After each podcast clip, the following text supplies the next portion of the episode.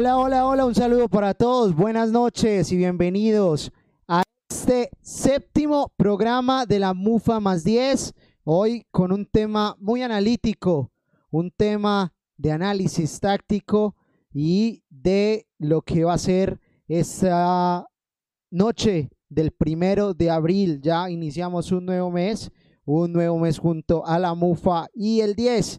Entonces, muy buenas noches y bienvenidos a este programa de hoy que vamos a tener un invitado muy especial, un invitado de la casa de Win Sports, Gonzalo de Felice, que va a estar con nosotros en el segundo segmento del programa. Mientras tanto, vamos a comenzar, vamos a ir saludando a los compañeros que nos acompañan en la noche de hoy. Vamos a empezar hoy con la compañera que está en la ciudad de Bogotá, Valentina Orozco. Buenas noches y cómo están las cosas en la fría capital de Colombia. Hola Mateo, ¿cómo estás? Un saludo para ti, para todos mis compañeros, para todo el staff de la MUFA más 10. Para mí es un placer estar aquí con ustedes y bien, aguantando mucho frío. Realmente ha estado un poco lluvioso eh, en Bogotá, pero, pero bien, cuidándonos y quedándonos en casa como debe ser para que esta cuarentena pase y el fútbol vuelva rápido. Así es, muchas gracias Valentina. Vamos también a saludar a la otra chica del programa, María Camila. Buenas noches, bienvenida a la séptima edición de la MUFA Matías. Hola Mateo, muy buenas noches. Muchas gracias a ustedes por, por acompañarnos esta noche y a todos los espectadores, muy felices de estar acá como siempre en ya el programa número 7 de nuestro, valga la redundancia, programa. Por acá leyendo sus comentarios siempre muy activos y más porque hoy tenemos un invitado súper, súper especial. Así que pendientes todos y bienvenidos. Gracias María Camila. Y también vamos saludando en este momento a el galeno Pablo Hoyos. Bienvenido, buenas noches a este programa de la MUFA más 10. Mateo, compañeros, ¿qué más? ¿Cómo están? ¿Cómo va todo? Por aquí desde el sur del Valle de Aburra, ¿todo bien? Está haciendo mucho frío y de verdad muy felices por la calidad del aire que se vio hoy en Medellín. Eh, abril es un mes que empezó muy bien, casi todos los sensores aquí en el Valle de Aburra están en verde, la calidad del aire está mejorando notable. Un motivo de felicidad. También otro motivo inmenso de felicidad, ya llegamos a los 100 seguidores en Instagram, una cifra muy importante poco tiempo que llevamos. Es asombroso el apoyo que estamos recibiendo de parte de ustedes y aquí seguimos con más, hoy con un súper programa analítico. Gracias, gracias Pablo. Y por acá vamos también saludando a Jonathan Martínez. Jonathan, buenas noches desde el norte del Valle de Aburrá. ¿Cómo van las cosas para este primero de abril? Que como dijo Pablo, nos recibe desde lo positivo con la calidad del aire del Valle de Aburrá. Hola Mateo, un saludo para ti, para todos los muchachos que están conectados en este momento y también para pues, nuestros oyentes que se conectan a través de YouTube para escuchar nuestro séptimo programa de la MUFA más 10. Contento de iniciar un nuevo mes, ya como le decía Pablo, con una mejor calidad del aire, una noticia pues que nos estaba también alarmando junto a lo del coronavirus y bueno, ya prestos para eh, estar en este programa que va a ser bastante provechoso para nosotros y para todos los oyentes que nos acompañan hoy. Así es, así es. Muchas gracias eh, también a toda la gente que está con nosotros y que bien o mal nos sigue acompañando. Y vamos a saludar por último a la voz de la polémica, Juan Pablo Jaramillo, buenas noches, bienvenido. Ahí por ahí tuvimos un buen mano a mano ahora de cultura general. Por aquí alguien perdió, yo gané. Entonces me quedo tranquilo. Eh, Juan Pablo, ¿cómo van las cosas? Hola Mateo, un saludo cordial para usted, para todos los compañeros de la MUFA más 10. Eh, otro programa más, señores, con ustedes. Es un placer eh, estar con los oyentes, también con todo el staff de la MUFA más 10, una cama de profesionales que le doy gracias a Dios por, por haber coincidido en este proyecto y, y nos, nos desayunamos con una noticia no tan buena en todo este tema del COVID-19. Wimbledon, el torneo más añejo y más importante del tenis ha sido cancelado en la edición 2020. Esto no se presentaba desde, desde la edición de, de 1946, una vez terminada la Guerra Mundial, la Segunda Guerra Mundial. Eh, es una noticia desafortunada para todo el mundo deportivo porque eh, más allá de que es el torneo más importante del tenis, marca un tema de, cultura y de tradición en Inglaterra. Es el único torneo eh, en el mundo donde los jugadores tienen que jugar de blanco. es el único torneo en el mundo en donde solo hay un tipo de comida y snack, que son las frutillas con crema. Es el único torneo del mundo donde la cancha central solo se utiliza para el torneo no más. Y es el único torneo en el mundo donde el estadio principal nunca ha sido eh, remodelado. Le han hecho mejoras, pero desde que se inició el tema del Wimbledon siempre ha sido el mismo. Así que es una noticia bastante triste. Teníamos a Cavalia Farah, eh, nuestros tenistas profesionales, los número uno del mundo, que iban a defender esa corona en este año, pero será entonces para 2021, en donde tendremos, si Dios quiere, a nuestro Colombian Power para que defienda el torneo más importante del tenis. Más adelante estaremos entonces con la controversia, todo el, de, todo el debate aquí en la MUFA más 10. Así que conéctense y síganos en el show de las siete y media. Así es, muchas gracias, muchas gracias Juan Pablo. Ya por acá estamos arreglando para tener a nuestro invitado del día de hoy, un invitado de calidad, un invitado de mucho, mucho que dar en este programa de hoy, hablando un poco del análisis, vamos a ver un análisis un poco desde la parte estratégica, desde la parte táctica de nuestro fútbol. Vamos a hablar de cuatro escuelas, la escuela de Pep Guardiola, la escuela de Jürgen Klopp, en Sudamérica hablaremos de Marcelo Gallardo, que es el más resonado en la última década, podríamos decirlo. Y también vamos a mencionar la del Cholo Simeone, que ya en la tarde generó polémica en nuestro grupo. Además, vamos a cerrar hablando de nuestra selección Colombia, que se nos ha vuelto un plus. Hablar de la selección Colombia y hablar de esto que tenemos, un nuevo técnico, nuevas esperanzas, nuevas expectativas. Ya el lunes Juan Felipe Cadavid nos decía que no está mal lo que está queriendo hacer Queiroz, que nos tenemos que acostumbrar a la idea de que estamos buscando un fútbol europeo.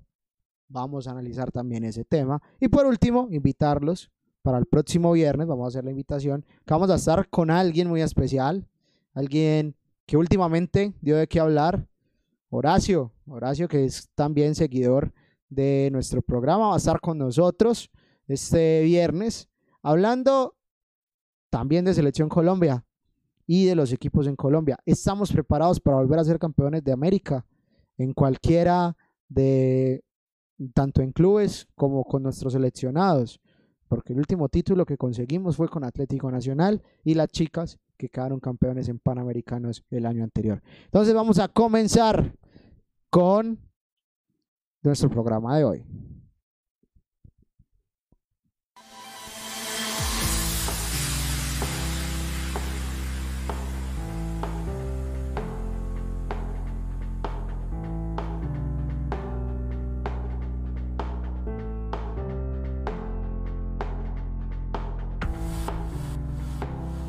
Y para iniciar vamos a hablar de nuestra liga, de la liga Betplay, que ya ayer tuvo noticias de otro de sus clubes, que es el equipo de eh, Deportivo Independiente de Medellín, que ayer...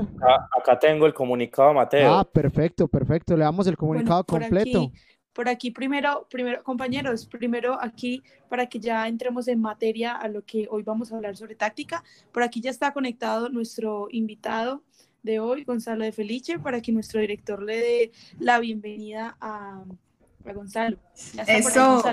Ah, bueno, lo tenía un poquito más tarde. Gonzalo, ¿cómo estás? Buenas noches, bienvenido a la MUFA más 10. Agradecerte por abrir este espacio y estar con nosotros hablando un poco de fútbol, de nuestro fútbol colombiano de los referentes internacionales que vamos a tocar hoy y por supuesto de la selección Colombia. Gonzalo, primero preguntarte cómo la estás pasando con este tema del COVID-19, cómo va la cuarentena y cómo las, las has ido pasando en estos días.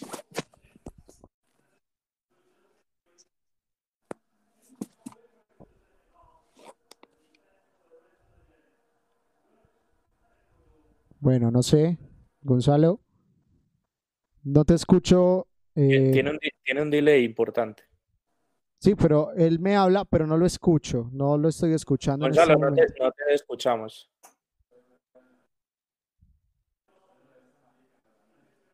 Bueno, no, no. Bueno, mientras, el invitado, mientras el invitado arregla el sonido, eh, leemos rápidamente el comunicado. tiene el, micrófono de pronto apagado. No, me sale con el micrófono abierto, vale, trata de, sí, sí. de, de escribir De pronto salgo del computador, algo así. de cuadrar con él por el interno y estamos nosotros aquí pendientes de, del sonido. ¿Listo? Entonces, mientras tanto, Juan, vamos leyendo... El comunicado. Vamos leyendo el tema del comunicado.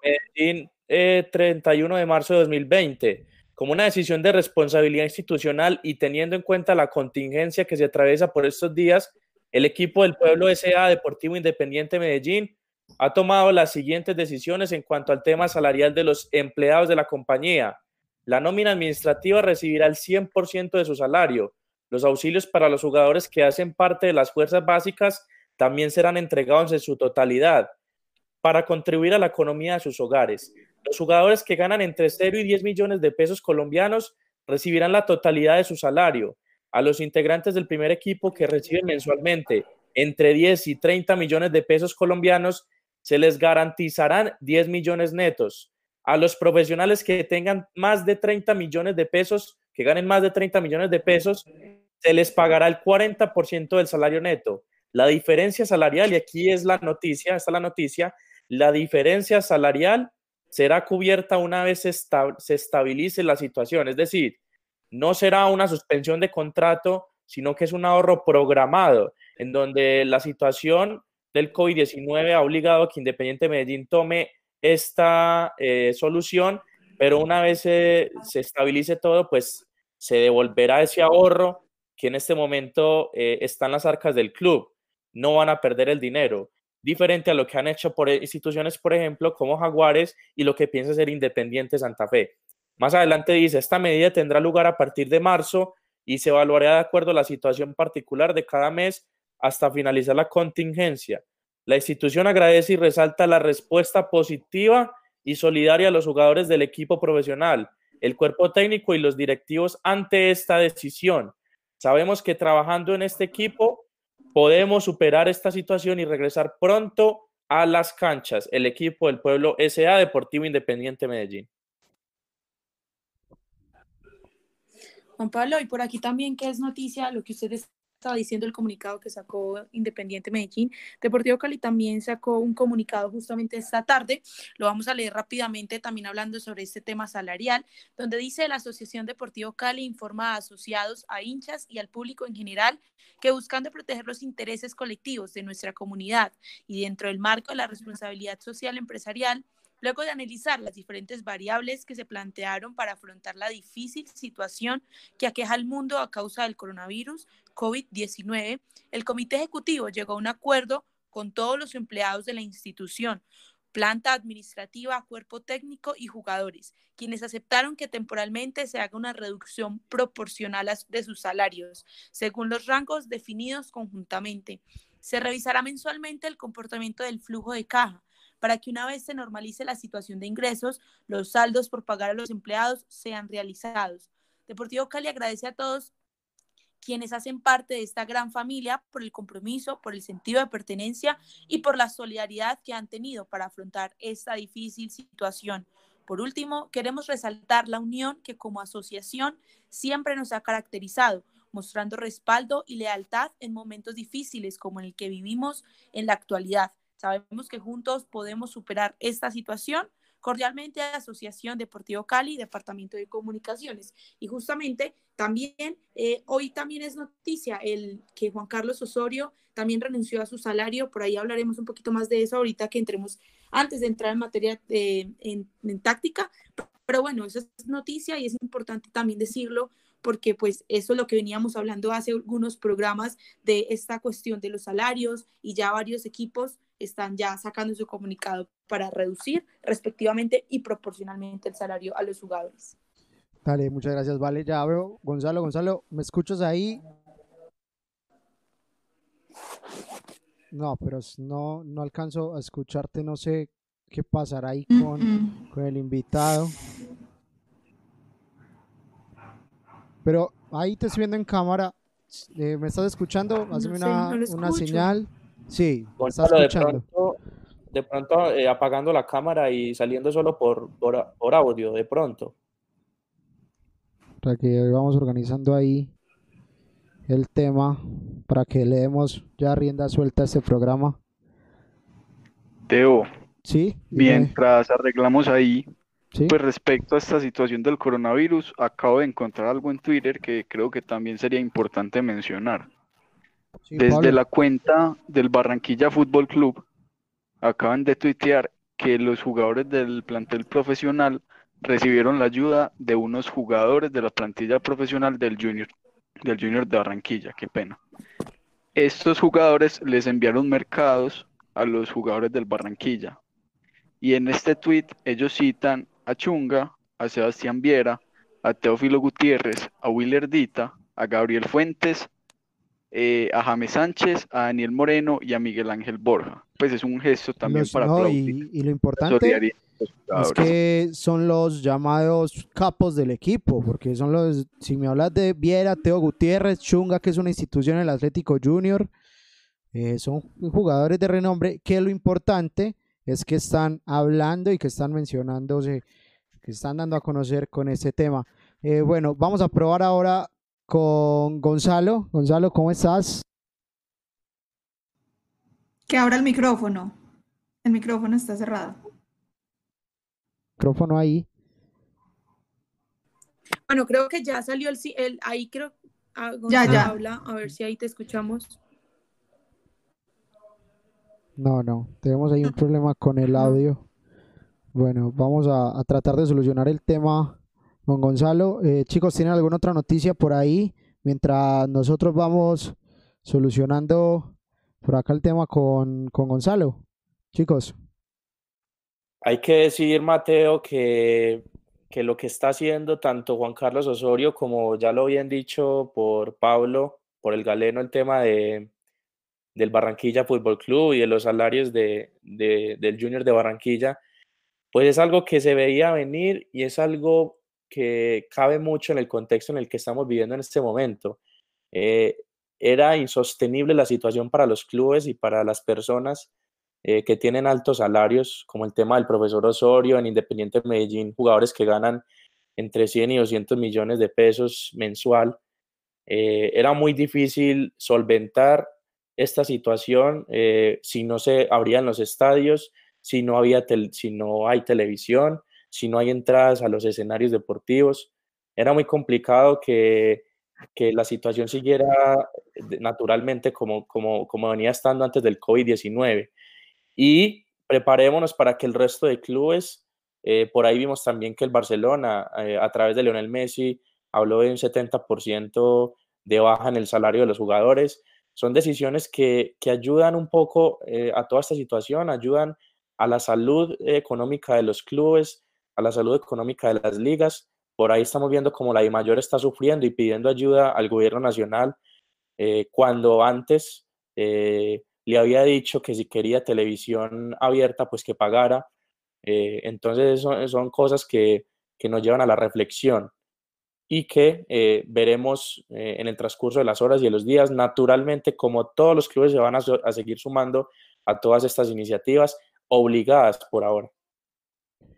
Sí, en inicio es obligado, pero creo que también se va haciendo eh, lo mejor que le puede pasar a los clubes y a los jugadores, que reciban el apoyo de, de sus equipos y también eh, Atlético Nacional esta semana con apoyando a la gente que vende en el estadio, los venteros del estadio, eh, invitando a su hinchada a, apoyar a estos venteros que también se quedan sin nada que hacer. Hoy escuché un tema que es el tema de los árbitros, porque los árbitros cobran por partido.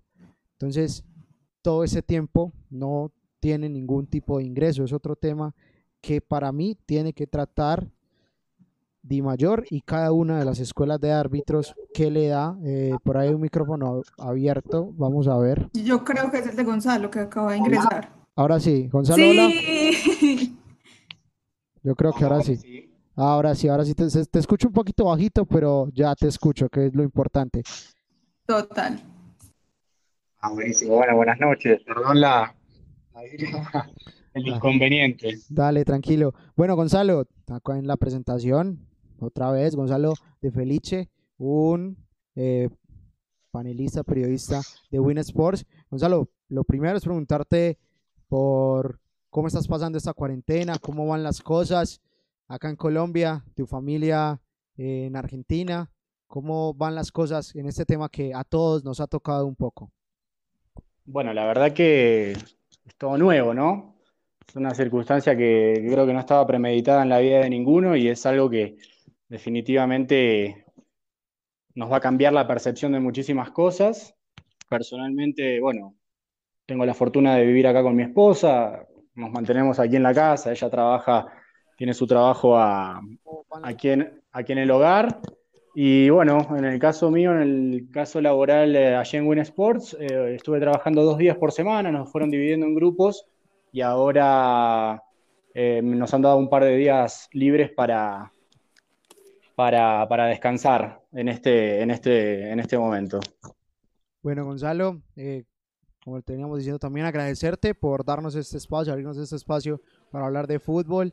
Eh, hoy vamos a hablar un poco de lo que es eh, el análisis táctico, estratégico de nuestro fútbol colombiano. Entonces voy a aprovechar para iniciar el tema de la pregunta que planteábamos, era de a qué juegan nuestros equipos. Con Juan Felipe hablábamos el, el día lunes que nuestros equipos todavía están como en ese proceso de maduración, de creación de ideas, en el tema futbolístico.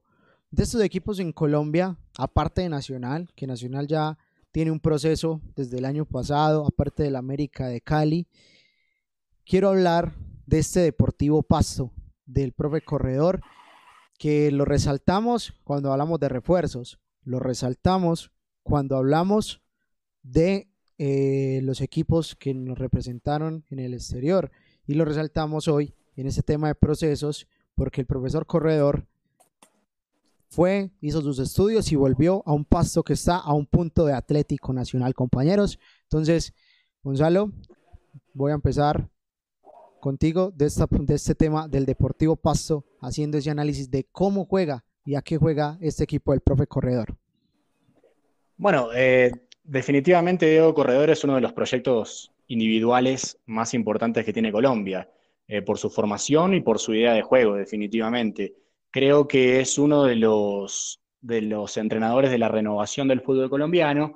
A ver, el fútbol colombiano tiene una escuela bastante identificable, eh, que ahora está mutando justamente a ideas un poco más, ¿cómo decirlo?, mm, extraordinarias o más actualizadas eh, o más cercanas a corrientes que se ven en diferentes partes del mundo. Lo encabeza Osorio, Diego Corredor viene a ser un, en un segundo orden, en una segunda escala, uno de los representantes más atractivos justamente de esta nueva corriente de nuevos entrenadores. También situaría a Uber eh, eh, y en el caso de Deportivo Pasto, la verdad que haber apostado por él es un ingrediente bastante interesante en lo que es la historia de Deportivo Pasto, me parece, porque es un equipo que va dando tumbos acorde año a año. Es como que quien e, es, como esa persona que vive el día a día. Bueno, Deportivo Pasto es, va viviendo su vida deportiva, pareciera eh, torneo a torneo. ¿Por qué lo digo? Porque a lo largo de los últimos cinco años se terminaba un semestre, se iban 15 jugadores, llegaban 15.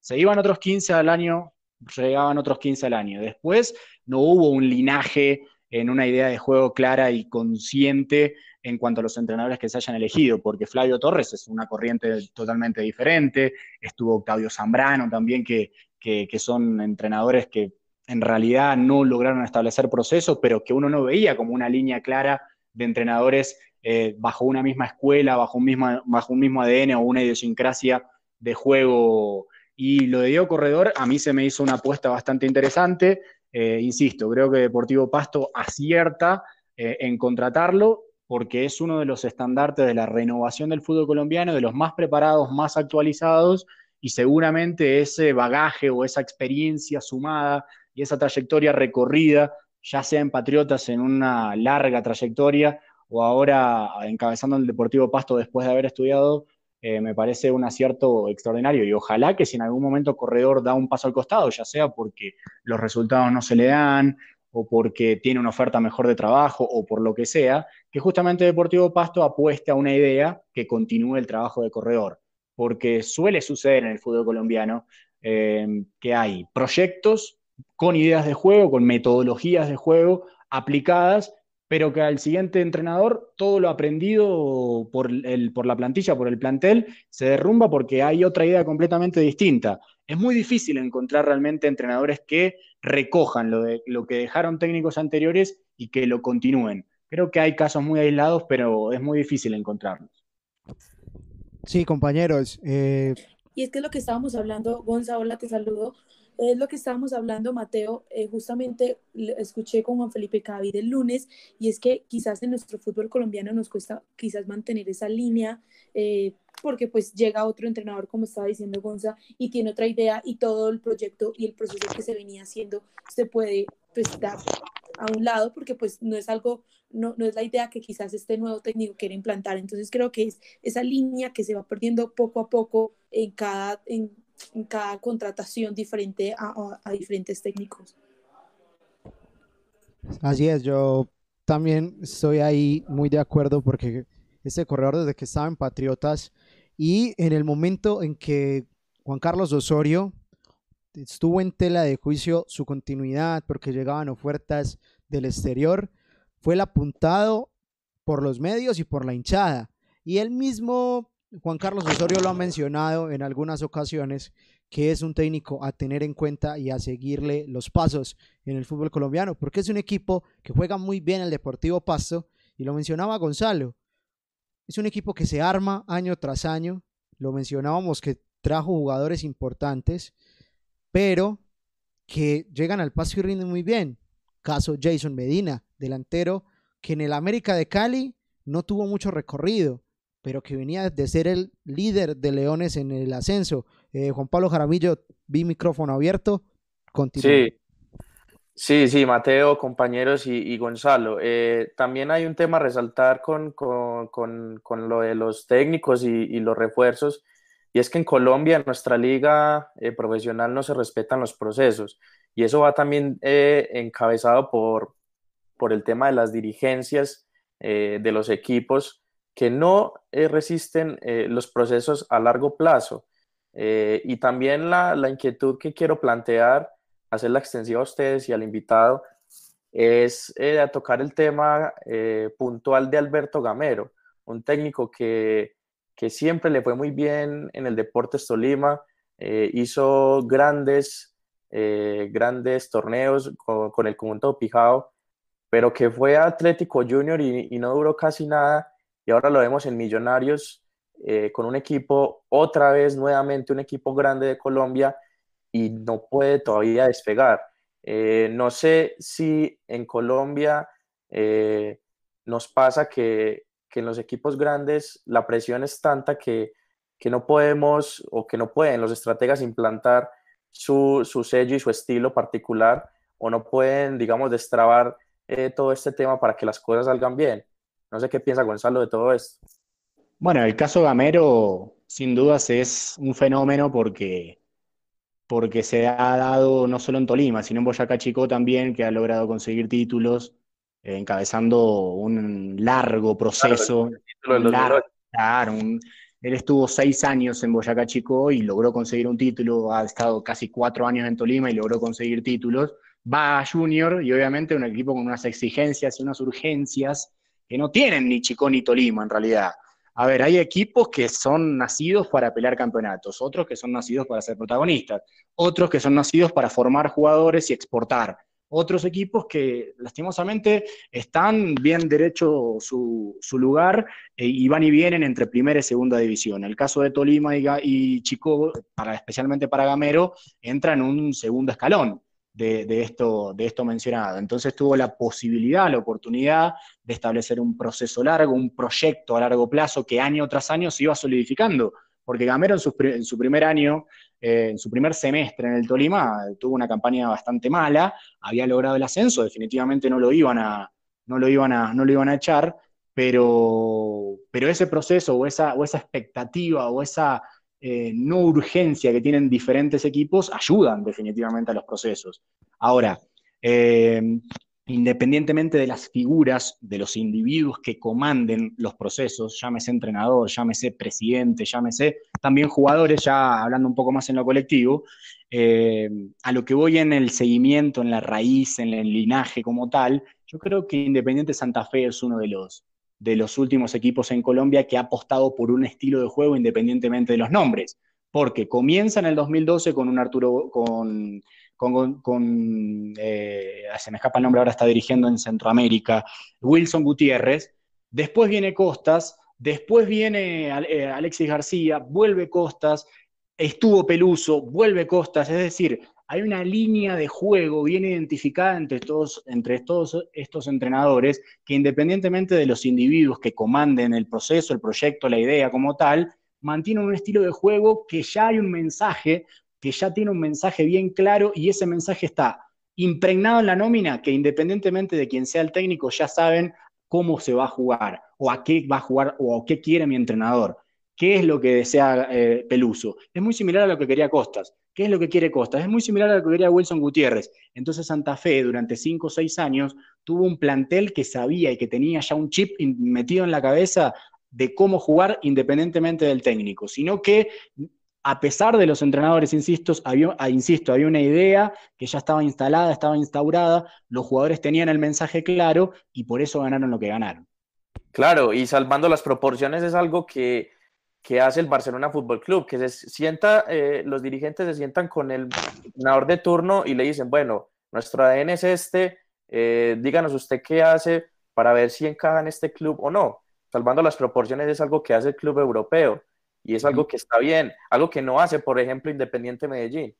Juan Pablo, eh, por acá, eh, antes de que vaya Pablo Hoyos, eh, voy a poner esta pregunta para después del aporte de Pablo, que lo mencionó hoy Juan Carlos Osorio en la conferencia que dictó para los medios por medio de Zoom, que fue el tema de que si un torneo largo no beneficiaría a los procesos lo mencionó Juan Carlos Osorio, y así premiar al mejor que se haya destacado. Pablo Hoyos, para que ya continuemos con la pregunta que Santi nos deja en el chat, al igual que saludamos a Iván Jaramillo, que mencionó hoy el tema de, de, los salarios y de los pagos a los jugadores. Cristian Mateus, que saluda a María Camila. María Camila es la dueña de nuestro chat. Aquí me metí un poquito en su labor. Discúlpame, María. Y Abelardo, y Abelardo Espina. No, sino que me pareció particular porque ya lo habíamos tocado, el tema de la nómina y Gonzalo mencionaba el tema de los procesos. Puede que puedan ir de la mano estas dos preguntas. Pablo Hoyos. Vale. Sí, Teo, respecto a lo que comentó Gonzalo sobre el ADN, yo creo que es algo que también ha intentado hacer el Deportes Tolima y, respecto a lo de Alberto Gamero, no puede salir de Jorge Luis Pinto, que es que no tiene una idea de juego tan defensiva como la plantea Gamero, para luego llegar Gamero y cambiar un chip completamente. Si, podemos, si ponemos el ejemplo del Tolima, cuando salió Gamero, ¿quién llegó? Estuvo Gregorio Pérez. ¿Y cuál es la idea de Gregorio Pérez? Igual dos, tres partidos, pues no fueron muy significativos porque sabemos el problema que tuvo con el senador. Y en Junior, no sé cuál era el antecesor, si Alexis o Comezaña, pero estoy seguro que era alguno de esos dos y tiene un juego muy diferente, tanto el de Alexis como el de Comesaña. Pero si vemos, por ejemplo, ahorita el Tolima viene de un ciclo exitoso, podría llamarse, con Alberto Gamero, y trae un técnico como Hernán Torres, que es muy similar a lo que siempre ha planteado Alberto Gamero en sus juegos. Entonces, Claro, es, claro. es algo que ya está inmerso en el Tolima, es algo que ya se, que ya está desde adentro. No, y, y, también y vemos el que técnico actual, tenía- técnico actual Hernán Torres también tiene la misma línea de equipos que se meten un poco atrás en campo propio y que atacan con mucha velocidad. Eh, Jonathan, ¿tenías algo por decir? Que vi micrófono abierto. Eh, Teo, eh, iba a comentar que iba por el, digamos, por la línea de, de Gonzalo en, en cuanto al tema de, de los AD del ADN de los clubes.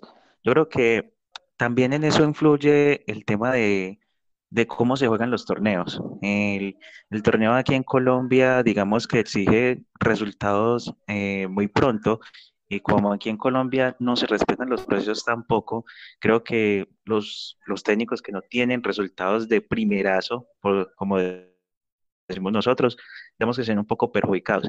Pero yo soy partidario, y desde que llegó Alberto Gamero Millonario, soy partidario de decir que a Gamero siempre hay que aguantarlo al menos un año para, digamos, saber si su proceso va a dar frutos o no. En Tolima lo vimos cuando tuvo su segundo ciclo, eh, que cuando regresó eh, tuvo un, un- un primer torneo que, digamos, medio tambaleó, pero ese le sirvió, digamos, como para construir e implementar de nuevo su, su filosofía en el club, algo que no pueden hacer los técnicos que, que digamos, lo, lo antecedieron a él después de haberse ido por primera vez del equipo. Y luego ya, después en, en el segundo semestre, en ese regreso fue que, digamos, empezó a ver a un Tolima mucho más, sóli- más sólido, empezando a eliminar a los grandes en fases finales, llegando a instancias finales y ganando un título también. Entonces, digamos que en esa parte creo que en empezar a respetar ese tema de los procesos y no sé si de pronto el tema de, de reformar el torneo caiga también ahí, porque pues digamos es lo que se decía con el tema de Juan Carlos Osorio ahorita, que de pronto un torneo largo sí puede aprovecharse, pero digamos que ahí por el tema de la vistosidad y de, lo y de lo atractivo que se puede hacer el fútbol colombiano a raíz de un cambio de torneo, creo que es lo que hay que empezar a analizar ahí también. No sé, Gonzalo, qué punto tenga ahí referente al tema del, del torneo. Si un torneo largo puede beneficiar a estos procesos o si por el contrario puede terminar más rápido con ellos. Es que lastimosamente siempre está todo supeditado al resultado. Definitiva, eh, lo que yo pienso es que eh, es muy difícil sostener cinco derrotas consecutivas o seis derrotas consecutivas, independientemente del formato del torneo. Eh, porque ahí hay muestras claras de que hay un mensaje fallido, en donde hay un ciclo cumplido rápidamente, un ciclo que en realidad no logran hacer, porque a fin y al cabo el resultado es quien te va, el día a día y el resultado es quien te va demandando la extensión del proyecto y el proceso como tal. Eh, lastimosamente es así, ojalá realmente, insisto, que todo equipo, que toda institución logre eh, encabezar procesos como lo ha hecho Chico, como lo ha hecho diferentes equipos más eh, pequeños que no, no, no tienen esa urgencia de ganar, como lo ha hecho el mismo Independiente del Valle. Creo que es un caso extraordinario el, el del equipo ecuatoriano, porque también inició una idea a través de Pablo Repeto, un técnico uruguayo, una filosofía bastante eh, ortodoxa, típica del fútbol rioplatense, eh, logró implementar esa idea durante cinco años, trabajando en las divisiones inferiores, después llega el, el español Ramírez, le entrega un matiz ya más de juego de posición, pero lo trabajado a nivel de inferiores, a través de Pablo Repeto, que le dio toda esa solidez defensiva, después fue apropiada por un libertinaje más ofensivo y se estableció una mixtura que terminó siendo especial, mágica para Independiente del Valle, porque ya los futbolistas de la primera división, independientemente de las, todas las ventas que se han dado en esos 5 o 7 años entre Repeto y Miguel Ramírez, el técnico de Independiente del Valle actual, independientemente de todas las ventas que se haya dado, el mensaje es claro. Entonces, si yo tengo, venía de una filosofía de 5 años, eh, chapada a, la uruguaya, digámoslo de forma coloquial, y después a esa uruguaya le, pa- paso a un equilibrio, una transición como, tuvo, como tuvieron los Rescalvo y Alexis Mendoza, que fueron los técnicos anteriores a Ramírez. Y de entonces, de, de la uruguaya, paso al equilibrio y después sí al matiz de juego más vistoso, ofensivo y juego de posición, entonces ahí sí hay un proyecto un poco más coherente, es a lo que me refiero. Después Eh, recuerdo el caso del año 2015 de Millonarios, en donde el técnico era Lunari, que básicamente lo echaron porque su equipo atacaba con nueve y defendía con dos y los partidos a veces terminaban 5 a 4 o perdía 3, a, 3 a 2. Sí. Eh, más o menos lo que le pasó con Subeldía en Medellín y lo que se le está criticando Osorio en este momento. Entonces, pero a lo que voy es, eh, ¿cuál fue la decisión después de, sacar a Lunari en el caso de Millonarios? Fue contratar a Rubén Israel, que era la antítesis completa en cuanto a la idea de juego, a la idiosincrasia como tal de juego, ¿me entendés? Entonces ahí hubo, una, un choque de ideas en una nómina, en un mismo año, en un mismo semestre, que definitivamente es muy difícil de remontar, porque si vos, imagínense que yo te estoy inculcando en todo momento, en mi día a día, en mis entrenamientos como tal, es quiero que jugamos a esto, a esto, a esto, que va a ser en campo, en campo ajeno. Quiero que nos planteemos en campo rival. Y la idea, el mensaje como tal va a ser en todo momento ese. Echan mi idea y la que contratan es la totalmente opuesta. Entonces, tengo que refundar el mensaje al, al jugador y decirle, bueno, muchachos, ahora ya no vamos a estar en campo ajeno, ahora vamos a estar en campo propio. Entonces, ¿cómo asimila el jugador tan rápido ese cambio de eh, me planto primero en campo ajeno, pero a los dos meses ya me tengo que plantar y ser más cauto. Es decir, ese tipo de choques eh, de ideas se dan muchísimo en el fútbol colombiano. Yo creo que en la decisión de los técnicos, de los directivos, en la, escogencia de los técnicos, hay muchas contradicciones. Y por ahí eso también es difícil de, encontrar que se genere un proyecto a largo plazo. Digo porque hay jugadores en donde los mensajes los reciben de una muy buena manera y hay otros jugadores que mientras menos órdenes le des, mejor. Entonces, es muy difícil a veces asimilar un conflicto de ideas tan prematuro, de meses, de días, como tal. creo que las cabezas de los directivos tienen que ser un poco más lineales y más coherentes a la hora también de cambiar los técnicos. Y eso va independientemente de si el torneo es corto o si el torneo es largo. Y a mí me gusta mucho el torneo corto, ¿eh? me gusta porque creo que, tiene más emoción. Bueno, entonces vamos a pasar ahora. Ah, bueno, Camila tiene una pregunta, Cami. Así es, ya como para redondear un poquito este tema del fútbol colombiano y seguir con el otro tema, yo le quería preguntar a Gonzalo. Gonzalo, un saludo. Yo soy María Camila. Muchas gracias por estar aquí. Eh, ¿Cómo le parece o cómo ve usted el fútbol profesional colombiano? O sea, ¿cuáles son esas grandes fortalezas y falencias del fútbol de este país? Hola María Camila, el fútbol colombiano mm, definitivamente es de los más ricos técnicamente de, Sudamérica. Y no, no solamente ahora, sino, bueno, a nivel histórico se ha emparentado por eso. Yo creo que la hermandad Colombia-Brasil es puramente técnica, pero después hay una hermandad futbolera ya con el fútbol rioplatense que excede justamente lo que es lo técnico, sino creo que esa manera de vivirlo, esa manera de sentir el juego como tal, se hermana más eh, con Argentina, con Uruguay quizás, eh, pero estrictamente en lo técnico, a lo que se ve dentro de la cancha como tal, en cuanto a toque, en cuanto a decisión ofensiva. Eh, en ese sentido, la hermandad sí, la, noto más con Brasil.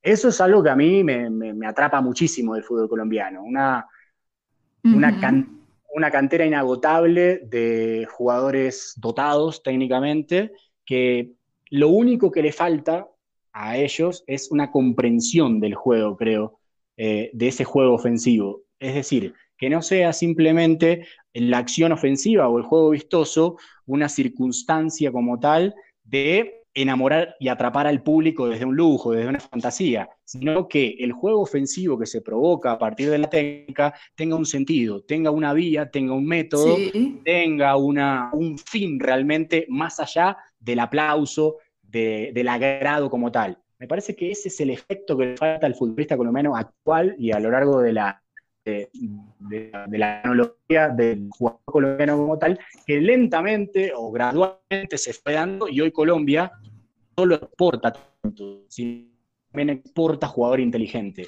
A eso me refiero. Es decir, acá hay una crítica al extremo colombiano porque es muy potente, muy ágil atléticamente, pero en la decisión final falla.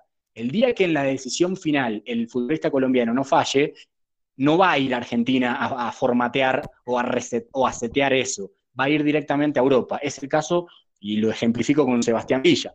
Sebastián Villa, que es, un, un, demonio habilidoso, una gambeta impresionante, una, zancada, una zancada en velocidad que tienen pocos en Sudamérica y pocos en el mundo. Pero ¿de qué me sirve avanzar tanto con eso si después mi decisión final termina siendo equívoca? Entonces, el día que Villa, que ya lo está logrando, con, ese puente en el fútbol argentino y en un grande como Boca, eh, el día que desde el fútbol colombiano esa decisión final sea la acertada, sea la inteligente, no, van, no se va a necesitar ese puente ni en Argentina, ni en Brasil, ni en otro, ni en México. Eh, va a ser directo a Europa. Pero el futbolista colombiano, sí. Eh, y, es que esa idea, esa idea final que estás planteando, la he escuchado tanto con, con muchos extremos de nuestro país, unos que juegan en la liga colombiana y otros que están también en el exterior, de que les falta esa puntada final, pero no sé si están de acuerdo con esto y es el tema de la confianza, de la confianza y de creérsela, eso que tanto históricamente le ha acompañado a la Argentina, a un Uruguay que desde que empezaron los mundiales empezó ganando dos casi que, eh, casi que ahí pegaditos, eh, tiene 17 Copas América ganadas, por ejemplo, y eso le da otra confianza, otro aire en esa camiseta, otro, otra, otro tipo de, de emoción al jugador particularmente, que en esas instancias finales y en esas decisiones de microsegundos en partidos trascendentales hacen un poco la diferencia. Sí, a ver, el gen competitivo del fútbol rioplatense es una característica que también es nata, creo. Eh, así como Brasil se ha erigido como ese, ese fútbol bonito, en cambio, en Argentina o en Uruguay, la, o mismo Paraguay, la raíz es el gen competitivo, de no dar nada por muerto así estemos muertos. Y Colombia, insisto, como tiene esa hermandad técnica y de juego vistoso, eh, más con Brasil, entonces, por ahí, desde ese lado, el gen competitivo es eh, lo, que le falta a ese, al jugador colombiano. Sin embargo, creo que eso ha cambiado en el último tiempo. Me parece que, mm, que hay no solo futbolistas, sino también entrenadores eh, y mismos también dirigentes, porque, a ver, nunca nos olvidemos que eh, no solo tiene que haber buenos jugadores, buenos entrenadores, sino que también tiene que haber buenos dirigentes, porque al fin y al cabo los que contratan son ellos. Pero, eh, y eso es fundamental, o sea, es clave tener un buen dirigente que sepa del juego, que sepa de fútbol, que tenga una idea, que conozca, que se sepa rodear y demás, para acertar eh, en, los jugadores y en los técnicos. Pero ese gen competitivo yo creo que, que, se va dando, que se va, se va gestando, se va generando. Es más, seguramente creo que hay un antes y un después en la cabeza del futbolista colombiano y del aficionado colombiano que tiene que ser el partido contra Uruguay en el Mundial de 2014, que ese lo vivimos todos, ese la televisión nos hizo llenar los ojos de, grandeza, de gloria, porque justamente Uruguay a veces ha sido el gran la gran eh, eh, la parte contraria de Colombia, es decir, así como la parte Así como la parte contraria de Argentina es Brasil, la parte contraria de Colombia es Uruguay. Eh, entonces, haber ganado con ese gen competitivo, pero sin perder la esencia como tal del futbolista colombiano, ese es el camino. Es decir, incorporar de lo ajeno sin perder lo mío. Yo creo que esa es, el equilibrio, perfecto, pero obviamente es difícil cambiar un, chip de, de muchísimos años. Pero yo creo que ese es el camino y, insisto, se va gestando. Bueno, yo creo que chicos tienen algo más referente a este tema o pasamos ya al tema de, los referentes que tenemos para el programa de hoy. Jonathan. Bueno, yo creo que pues con lo que dice Gonzalo, yo creo que es como lo que hemos venido hablando en los otros programas. Al jugador colombiano, digamos como que le ha, faltado trabajar mucho el, tema de la mentalidad. Y ya que él puso el, el ejemplo con Sebastián Villa, me acuerdo mucho del partido contra contra Medellín. Exacto, el partido contra Medellín en la bombonera. Sebastián Villa encaró, si no estoy mal, solamente en el primer tiempo, unas 7, 8, 9 veces para, digamos, tomar una mejor decisión de cara al arco o hacia o buscando un compañero. Es que tiene una mayoría la tomó mal. Tiene una que queda solo contra el portero y falla. Que eh, ahí se va notando esa falencia de Sebastián Villa, que es un gran jugador, como mencionaba Exacto. Gonzalo. Tiene muchas capacidades y aparte todavía tiene algo por pulir. Y creo que tiene un entrenador que le va a ayudar mucho en eso, porque es alguien. Perdón, Sí, hola, eso, esa, e- esa es la clave, lo que acabas de decir, la palabra clave, pulir, porque Colombia es diamante en bruto. Falta pulir, es el detalle final, pero el diamante está, que eso es lo más importante, eso Sí. es lo que pienso. Sí, Gonzalo, Exacto, y, y exacto, Gonzalo. pensamos, eh, pensamos que con el partido con Uruguay ya habíamos pulido la aspereza de jugar contra los grandes, pero fuimos a Rusia y la volvimos a, a dañar, volvimos a picar esa parte porque le jugamos mal a Inglaterra, saliéndonos del estilo.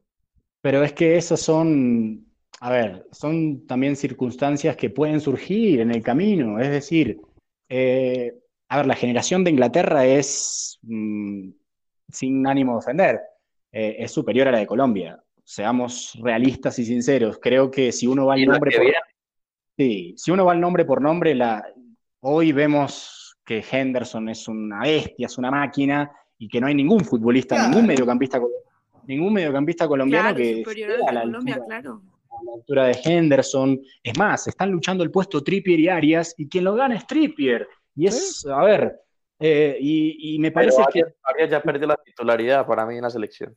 bueno, pero a lo que voy, eh, especialmente eh, puntualizando en ese partido, que seguramente hay muchos errores de Peckerman en el planteamiento, en la estrategia, en escaparse de, de esa esencia que veníamos hablando, pero no hay que olvidar que más allá de eso, ahí sí se dio un gen competitivo de Colombia, quizás con una propuesta que no gusta a la pupila, que no le gusta al ojo, pero sí se dio una propuesta bastante competitiva desde lo estrictamente defensivo, que terminó con premio incluso, que fue el gol de Mina. Y me Sí. parece que inclu- incluso Colombia en el, en el- en el tiempo suplementario, creo que hasta fue superior a Inglaterra. Así, así haya tenido una propuesta más defensiva. Es que eso hay veces que también tenemos que empezar a, a sacarnos algunos mitos. Es que Colombia no puede jugarle a lo Colombia o a lo bonito a, A a todo el todos. Sí. Claro, es que en algún momento tengo que, que entender que mi fútbol lo valoro, lo aprecio, lo quiero, eh, deseo continuar con la esencia de lo, con lo que nací, pero a su vez tengo que incorporar otras cosas para competir, porque Sí. si no, si me voy a morir solamente con lo mío, me voy a terminar ensimismando, me voy a terminar como enfrascando. Entonces, a la hora de ir a competir afuera, va a haber fallas. Seguramente Peckerman falló en muchísimas cosas de la estrategia, pero no se olviden que Colombia perdió por un penal. Y me parece que un penal no puede ser, eh, un penal errado, un penal atajado, no puede ser medición para, para omitir lo competitivo que fue Colombia. Y sí, hubo errores, pero, pero también hubo circunstancias muy positivas en pero la- lamentablemente, lamentablemente esos hechos marcan la historia. Sí, Y los mundiales juegan cada cuatro años. sí, sí, es verdad. Sí, sí, Eh, marcan la historia, marcan la historia, pero es que uno se hace de la historia también. Eh, y mientras más, más me duela la derrota, mejor voy a ser, creo yo. Porque antes, eh, a veces, eh, pongamos la, la- la circunstancia de los 90. Eh, Colombia iba al Mundial en el año 90, después de muchísimos años, y haberle metido un gol de un empate a Alemania fue un triunfo brutal. Ya al Mundial siguiente tenía que ser campeón, y eso no es así. Y me parece que, que ahí también Es hay un error. Y en el año 98, para finalizar esa generación, Colombia terminó cayendo en un grupo, digamos que podía haber hecho ah, un poco más, pero, pero también se, derrumba. Es decir, Nasco en el 90, de todo en términos, no, no es que Colombia nació en el 90, sino que digo que hay una semilla del nuevo fútbol de Colombia que nace en el 90. En el 94, en vez de afianzar, bajo, bajo, bajo. En el 98, en vez de volver a repuntar, bajo. Hubo 12 años en donde Colombia no tuvo participaciones en los mundiales. Vuelve en el 2014 con algo de ensueño, con algo maravilloso, con una gesta, realmente con una gesta, porque así como ganó Brasil, pudo haber ganado Colombia, quizás se dirigía al título, vaya uno a saber, pero bueno, por X o Y motivos de la vida no se dio. Eh, y en el 2018 entonces no tomemos. Eh, a ver, si el 2014 es el 90, que el 2018 no sea el 94. ¿Me logro explicar desde ese lado? Es Sí, decir, sí. eh, no nos bajoneemos por ese 2018, sino como se bajoneó Colombia en el 94 y después en el 98 se fundió. Sí, es Es verdad. decir, que, Colo- que Colombia no se funda en el 2022, entonces, porque si no, después van a pasar otros 12 años y ahí la refundación cada vez va a ser mucho más Sí, compleja, mucho más. porque hay países, hay países que van elevando su, su nivel. Ya Venezuela no hay que mirarlo con ojitos. Sí, sí, es verdad.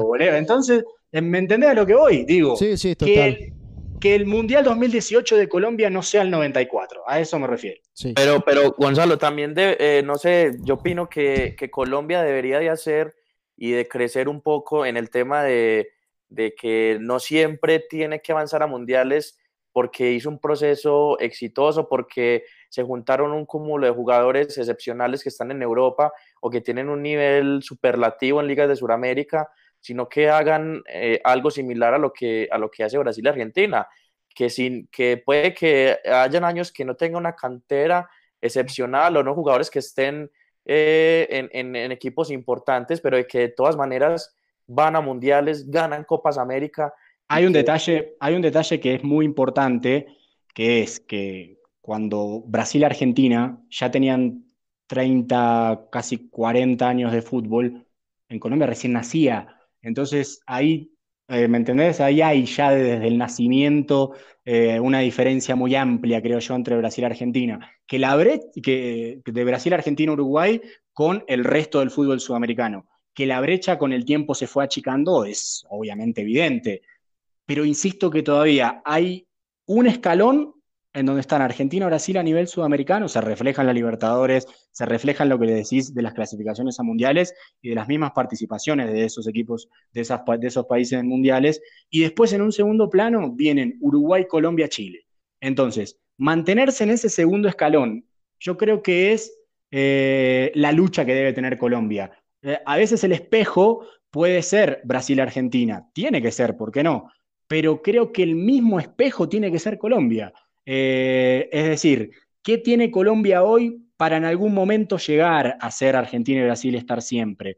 ¿Viene trabajando en las menores? ¿Viene cumpliendo algún plan a larguísimo plazo, a corto plazo, a mediano plazo? ¿Cuál es entonces, eh, qué es lo que está emprendiendo el fútbol colombiano en, la misma, en, la, en su misma liga? ¿Qué le aporta a la selección? ¿Cómo le van los torneos internacionales? A eso me refiero. A veces los espejos son muy bonitos, pero no reflejan la realidad que uno tiene. Es decir, el espejo que Colombia ve en Argentina no es la realidad que después Colombia tiene en Colombia. El espejo que Colombia ve en Brasil no es después la realidad que se tiene en Colombia. Entonces, primero hay que conformar, creo yo, esa identidad eh, o, esa, eh, o esa cultura que, que tiene que tener este país porque se lo merece futbolísticamente hablando, eh, primero hay que conformar eso, hay que, deline que, delinearlo, que diseñarlo, y yo creo que a partir del año 2000 Colombia lo está logrando. Por eso insisto, no creo que el 2018 haya sido un fracaso, sino que no tiene que ser un espejo, valga redundancia, del 94. Bueno, Gonzalo, ya para pasar a los referentes que teníamos, eh, planteamos hoy cuatro técnicos que creemos que para la actualidad han marcado a sus equipos. El caso de Pep Guardiola, que uh -huh. viene de un proceso con el Barcelona, que llegó a un proceso con el Bayern y ahora está en un cambio para mí desde la idea futbolística con el Manchester City. Jürgen Klopp, que lo conocimos con su idea de juego en el Borussia Dortmund y que la estableció casi que en igual medida en el Liverpool. Marcelo Gallardo, que le cambió el ADN a River, le devolvió, mejor dicho, el ADN a River, de jugar bien, le devolvió un poco de esa mística al, al equipo de la banda cruzada. Y por último, un tema de debate, que es el tema del Cholo Simeone, porque sí. el Cholo genera esa, esa pregunta de el, genera el fútbol, el cholo lo, lo o el cholo espera, o el cholo se encierra, o el cholo no busca eh, encerrarse, sino que busca un equipo que se pare bien, pero que no le lleguen. En el último partido no se vio así, pero esa es como la duda que genera el Cholo Simeone. Entonces vamos a empezar por Pep Guardiola, un técnico que empezó con el Barcelona, un Barcelona que aparte tenía un ADN importante de Rijkaard con jugadores eh, formados a partir de una idea futbolística desde la Masía, que era lo que hablábamos de tener 4-5, que lo, lo mencionábamos ahora en este tema de procesos. Cuando el Barcelona empezó con esta idea de juego, salió Xavi, salió Iniesta, salió Busquets, fueron saliendo esos chicos de la Masía. Entonces era el diamante en bruto por pulir. Pasó al Bayern Múnich, intentó hacer lo mismo, pero ahí empezó esa mutación. No tanto desde la, desde la tenencia de la pelota, siempre, pero la creación de juego fue variando. Entonces empezar ahí, Gonzalo, ese análisis de Pep Guardiola, un técnico que marcó época y que a todos nosotros que hemos gozado del fútbol nos tiene y ha marcado ese hito el técnico español. Bueno, antes que nada y antes que todo, lo que siempre digo es que uno tiene, uno tiene que despojarse de todo prejuicio para ver el juego como tal. Se puede uno divertir viendo un equipo defensivo. Va, a mí me pasa. Totalmente, totalmente. Es decir, es decir, yo veía el Atlético Liverpool y la verdad que me terminaba riendo porque, o sea, es una locura todo lo que generó Liverpool. No pudo meter un gol y el Atlético en tres jugadas, tin, tin, tin, lo terminó liquidando. totalmente, totalmente. Algo parecido a lo, que pasó con el Chelsea y el Barcelona. Entonces, entonces esas, cosas, hay algunos que se enojan, claro, algunos se enojan, no, que este equipo, mirá. Que juegan feo. Que eso sí, que es un término, que, el equipo juega feo, no, es una forma de jugar. Exacto, es una forma de juego. Entonces, ¿Cómo ganó Santa Fe la Sudamericana? Uno tiene, que, uno tiene que despojarse de todo prejuicio y realmente disfrutar el juego en cualquier faceta, porque tanto es muy gustoso ver atacar un equipo como también lo es ver defender. Guardiola.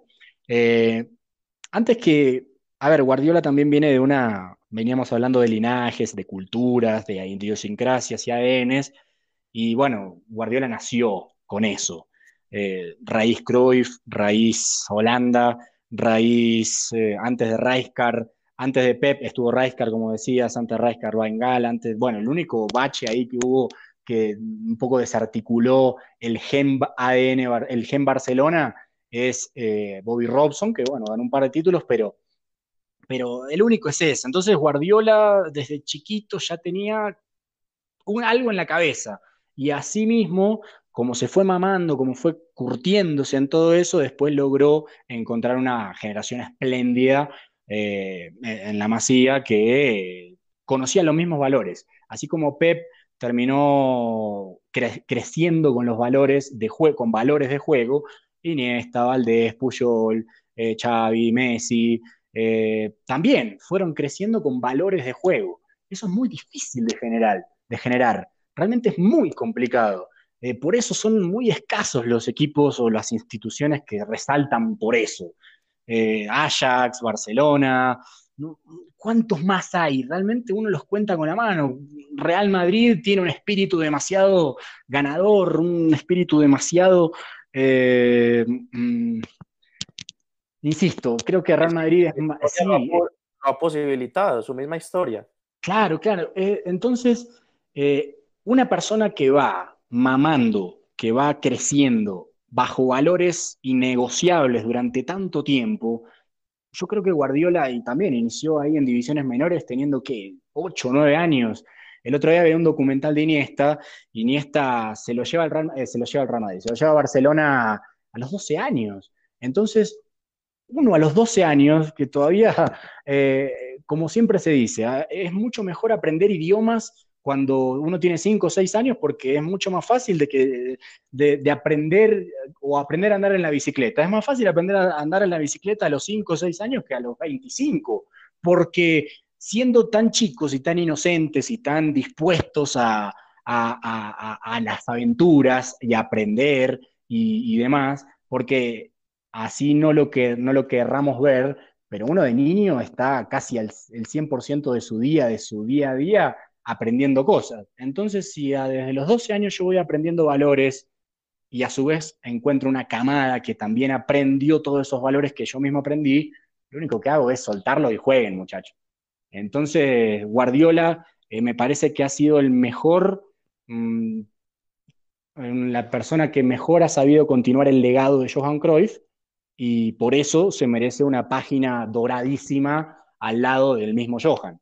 Eh, esa, idea, esa idea de juego como tal me parece que es valiosísima, me encanta que tenga una escuela brillante, que tenga una escuela grande, porque realmente hoy te puedo asegurar que en Tailandia quieren jugar como jugaba el Barcelona, en Singapur quieren jugar como jugaba el Barcelona. A veces eso está bien y a veces eso está mal. Eh, a veces no podemos olvidar nuestra esencia por intentar copiar. Lo que insisto con el tema de los espejos que le comentaba recién, hubo muchísimos países que quisieron copiar el método Barcelona, el método Guardiola, y a veces eso no, no, no surge, no resulta, porque esos valores son muy nativos, es decir, son muy sanguíneos, son muy eh, inherentes a Holanda, Barcelona, Ajax. Es decir, es muy difícil mudar una cultura a otra. Entonces yo creo que Guardiola ha sido el mejor eh, continuador del legado de Cruyff y por eso merece una página y una estatua al lado del mismo Johan. Y además a mí me parece un monstruo táctico, creo que es un enfermo del juego como tal, es un ajedrecista que es técnico.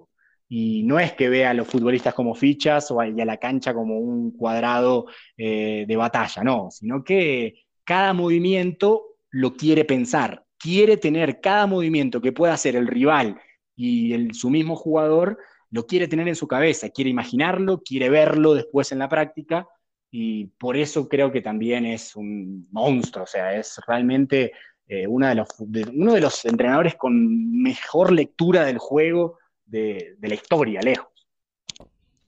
Compañeros, ¿alguien más tiene algo por decir del tema Guardiola? Mateo, lo que estaba diciendo Gonzalo, eh, también estoy de acuerdo con, con, lo que estaba mencionando, eh, la filosofía de Guardiola son los famosos triángulos que, que trata de, de, plasmar en la cancha, que en todo momento está tratando de buscar una asociación para que siempre haya un pase limpio y, y el juego sea más fluido. Creo que a eso intenta o a eso juega eh, Guardiola con el Manchester City, con los famosos triángulos.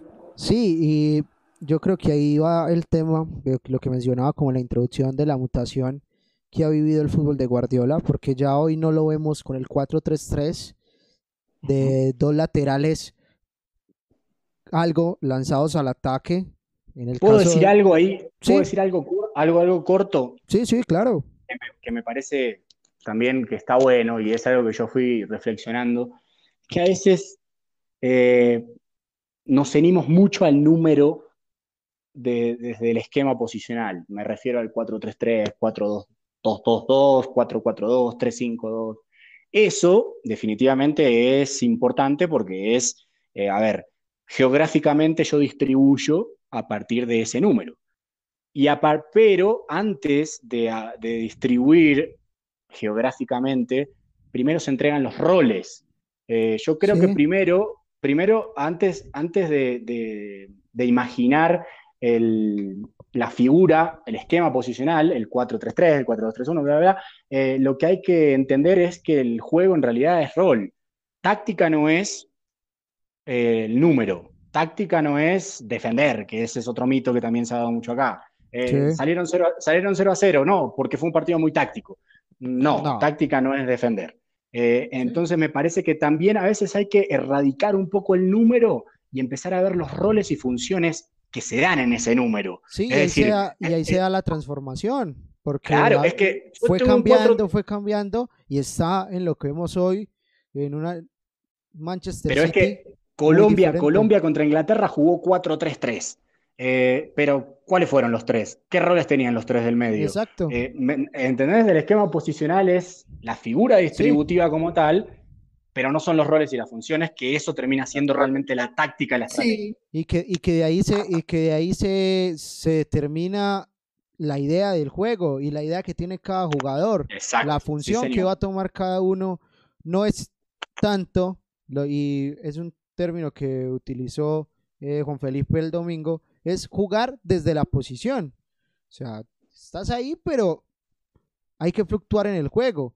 Por eso es que hoy Kevin De Bruyne ejerce un papel muy importante en este equipo. Para mí, en este momento, de, lo, de la zona de volantes, el mejor del mundo.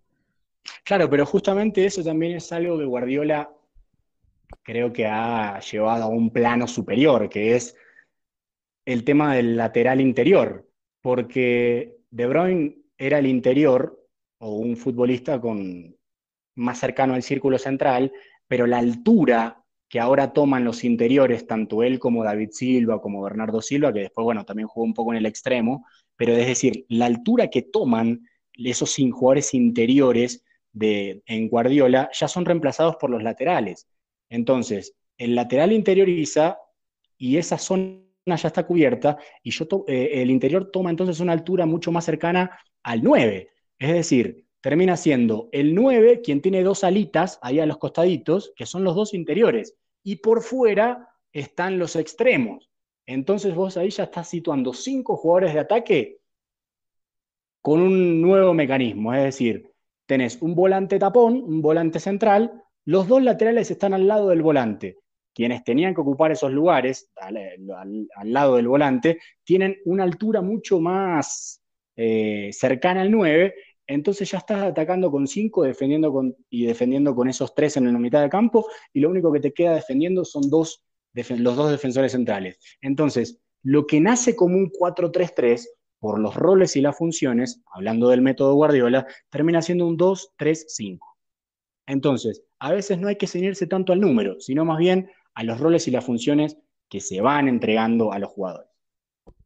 Incluso Gonza, ahí lo que estaba, lo que estabas mencionando en, el, caso Guardiola, ahí cuando Sane juega de extremo y ahí no le da espacio al lateral izquierdo, y ese lateral izquierdo, como vos estabas diciendo, se incorpora en medio y ahí ya crece en superioridad numérica para atacar, incluso las defensas en el método Guardiola están muy arriba para presionar y ahí es que eh, el método Guardiola es que empieza a ahogar la salida del balón desde el medio campo hacia adelante. Exacto, no esperar a que el equipo te ataque, sino contrarrestar rápidamente la pérdida del balón para no quedar mal parado porque obviamente tiene mayor cantidad de jugadores en ataque que en zona defensiva.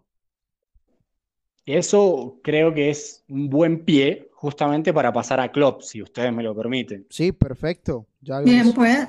Es que Klopp, eh, yo creo que es un entrenador contracultural porque termina rompiendo con el paradigma Guardiola de un cachetazo, básicamente. Sí, entonces, es, es lo que hablamos como de Uruguay y Colombia. Claro, entonces, antítesis, por decirlo así.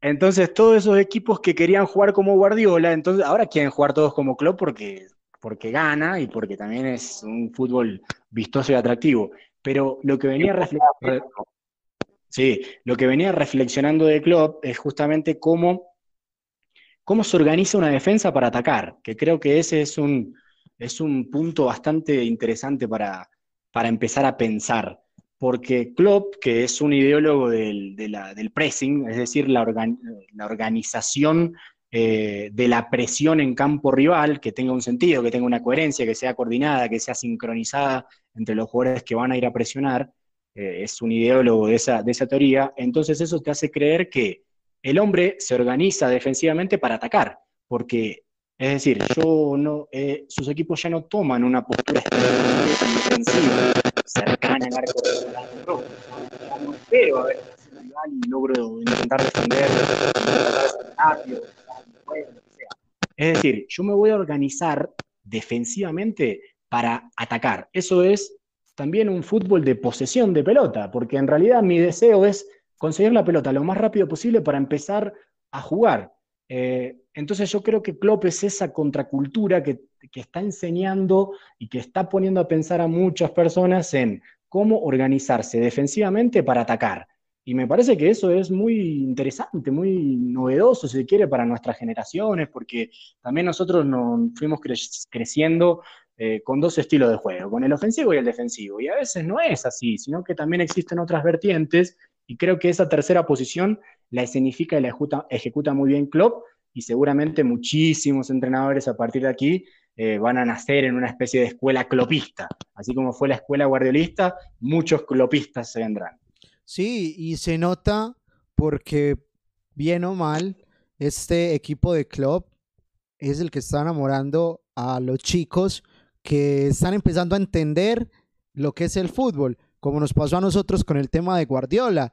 Cuando nosotros estábamos empezando a ver el fútbol de una manera un poco diferente, nos fuimos enamorando de el toque-toque. Aparte llegó la España campeona de Eurocopa, campeona del mundo y otra vez campeona de Eurocopa que tenía esa misma idea. Ahora vemos que los equipos tienen como ese equilibrio de jugadores muy técnicos, pero que a la hora de presionar están ahí, que a la hora de pasar la línea del balón también. Entonces, esta, esta nueva escuela que nos está dando Klopp.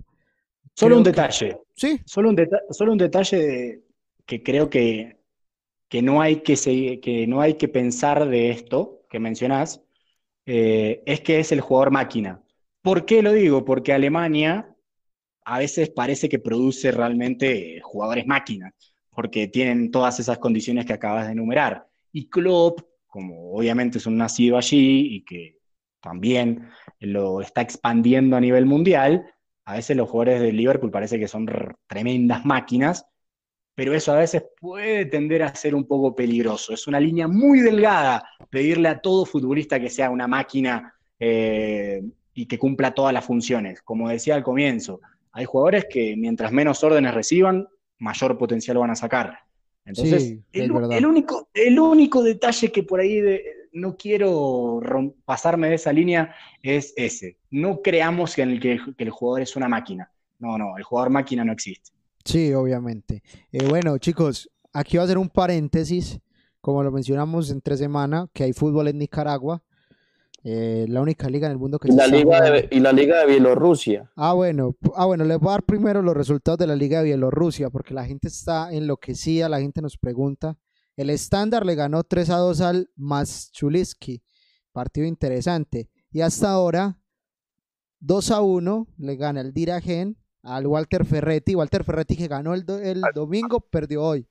Entonces, mal resultado. Ya uno va conociendo los puntajes de la Liga de Nicaragua. Ahí tiene que haber algún colombiano en esos equipos. Sí, sí, sí. La, la Liga de Centroamérica tiene muchos jugadores. Ahí tiene que haber alguno. Sí, sí, conozco muchos, muchos chicos de la cantera de Envigado que terminaron jugando en Centroamérica. Y el partido que están entre tiempo juega Managua, que le gana 1-0 al Real Stelling FC. Bueno, al menos eh, creo que la pelota nunca para. Hay fútbol, señores, al menos. Sí, al menos uno tiene un resultado en vivo. Eso eh, no es por nada, no sé si soy yo solamente, por eso como que el corazón te palpita un segundo diferente porque sabes que en algún lugar del mundo alguien está tocando una pelota. Entonces ya para continuar, chicos, algo del tema Jürgen Klopp para completar lo que dijo Gonzalo. Yo quiero... Sí, dale, Pablo. Pablo Hoyos. Yo quiero plantearles una inquietud y es que piensen si tal vez no pueda ser Jürgen Klopp un sucesor de Joachim Löw en la selección alemana, llevando a la selección alemana tal vez a convertirse en la más laureada de toda la historia. ¿No piensan que ustedes pueda hacer, pues no, no piensan ustedes que eso pueda ser posible de la mano de Jürgen Klopp? No sé, compañeros, alguien por ahí para... Sí, sí, sin lugar a duda, sin lugar a duda, Jürgen Klopp es un técnico brillante. Eh, a mí me gusta mucho una característica de los equipos de Jürgen Klopp y es eh, ese afincamiento de los jugadores en el, en el campo.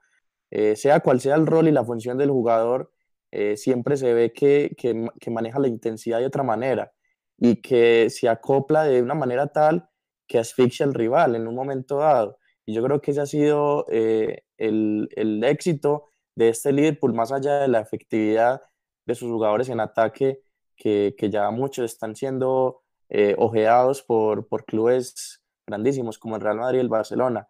Pero sin lugar a dudas, Jürgen Klopp desde la raya se le ve otra, otra marcha, se le ve otra marcha que, que eso impregna al jugador que está en el campo. Y eso me parece ganador.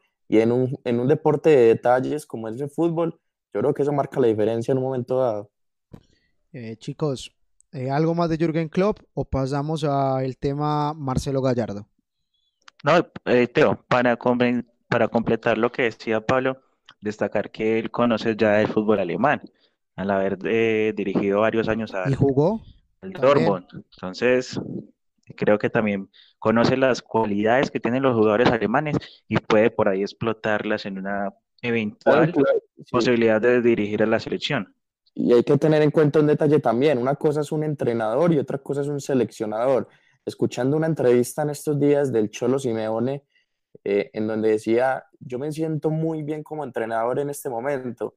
No sé si de seleccionador sea mi momento, pero en algún momento llegará. Pero hoy el Cholo Simeone no se siente como un seleccionador, que es muy diferente a un entrenador que vive el día a día con un plantel. Un seleccionador tiene que escoger de la nevera llena qué artículos sacar para que la cena sea de la mejor calidad. Sí, es verdad, es verdad. Entonces yo creo que podemos pasar al tema Marcelo Gallardo.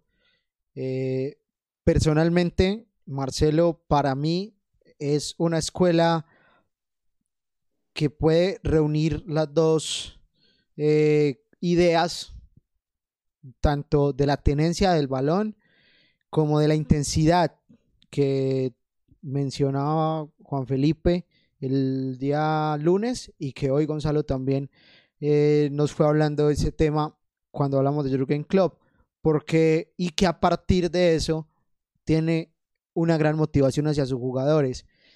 Hay un video que he visto muchas veces, que es el video de partido de Copa Argentina, cuando le da la indicación al joven Rollheiser, el que lastimosamente tuvo un problema de ligamento cruzado, que le explica toda la jugada del gol antes de que el juvenil ingrese. Y son cosas que te, te impactan. Adelantados. Sí, y te impacta bastante. Lo mismo pasó en la final en Madrid con el tema Juan Fernando Quintero, que tiene el partido en su cabeza, pero que desde la raya ya lo leyó completamente lo que puede suceder y ya estudió totalmente cómo se puede parar el equipo.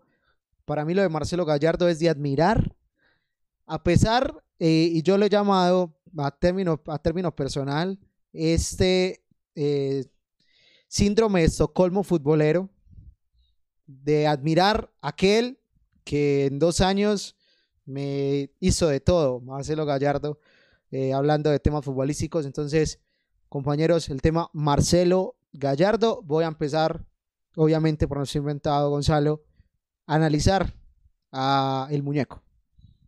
Bueno, Gallardo es un caso muy especial y muy similar a, a lo de Guardiola que hablábamos de nacer bajo un valor, porque también, a ver, un chiquito que era un enganche puro, de vieja escuela, nacido en River, que River ha sido un propulsor de enganches números 10 de, de- históricamente, es decir, eh, sea un paladar riverplatense que Gallardo ha sabido eh, seguir expandiendo, nació con eso, lo logró como jugador, también lo logra como técnico, y en ese sentido es muy parecido a Guardiola. También ha entendido el fútbol de Guardiola eh, y lo ha aplicado a su equipo. Definitivamente esto que mencionaban ahí sobre la lectura de juego de Gallardo, con Roleiser, con el gol de Quintero, con demás situaciones que marcaban, creo que también eh, hay una palabra clave que es el automatismo, porque así no querramos, y nuevamente lo repito, no veamos al jugador como máquina,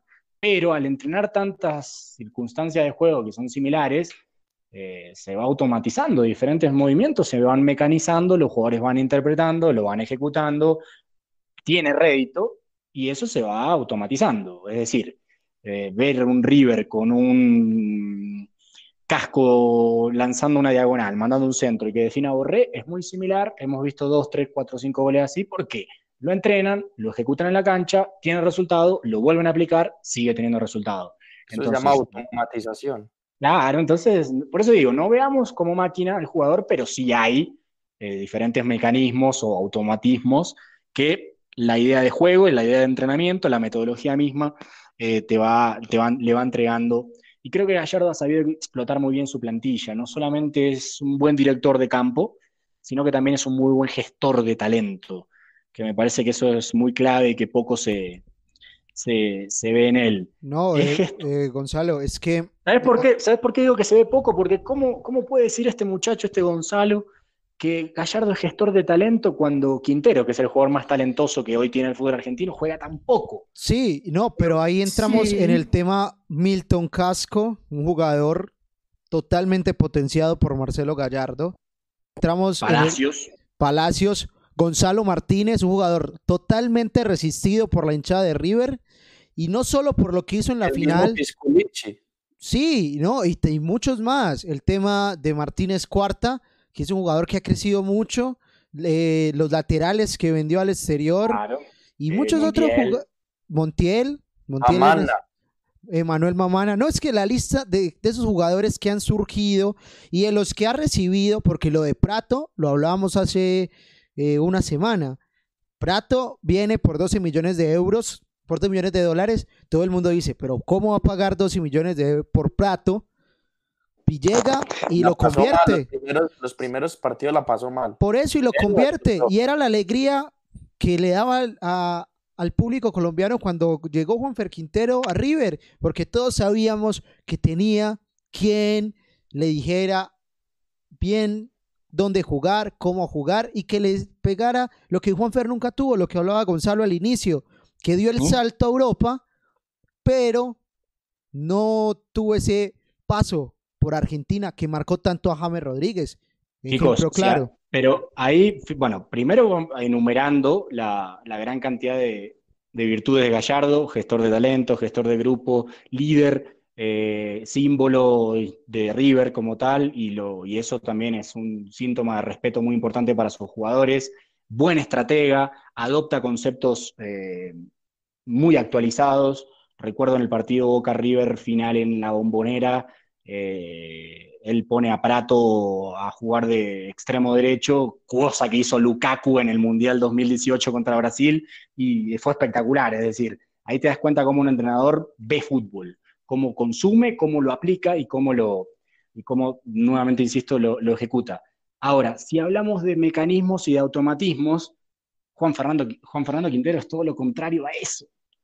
Juan es Juan Fernando es inventiva, es genio, es, es un irreverente, es un irreverente. por eso en Europa, Sí, claro, entonces ¿cómo, ¿cómo es posible que, a ver, entra en ese, en ese equipo, cada vez que entra uno se da cuenta cómo lo cambia completamente, porque es inventiva, es ingenio, es luz, es magia como tal. Entonces, es un equipo mecanizado, es un equipo estructurado, es un equipo automático con Juanfer y más, eso, más todo lo que me enumeramos de Gallardo está condenado al éxito ese equipo y por eso ganó todo lo que ganó. Yo quiero profundizar en un detalle que habla Gonzalo y es el tema del gestor de grupo. Se nota mucho cuando Gallardo eh, gestiona un grupo a la hora en que si quiere sacar a Borré de un partido importante, lo saca. Eh, si quiere sacar a Nacho Fernández, si no juega con Ignacio Escoco, si lo manda a la tribuna, no hay ningún tipo de problema en el, en el vestuario de River Play. Eso es algo muy complejo, pero que Marcelo Gallardo logró eh, desempeñar y desarrollar en el conjunto de Núñez. Y es algo que también es la clave del éxito del equipo, del equipo de Gallardo.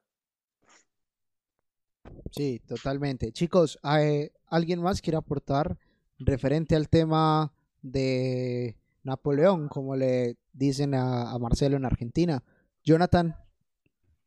Eh, Teo, yo creo que lo más invaluable que tiene el, proceso de Marcelo Gallardo es el tema de que todo juvenil que llega desde las inferiores sabe y está mentalizado en esa misma idea de juego que, que, impone Marcelo Gallardo en, el equipo profesional.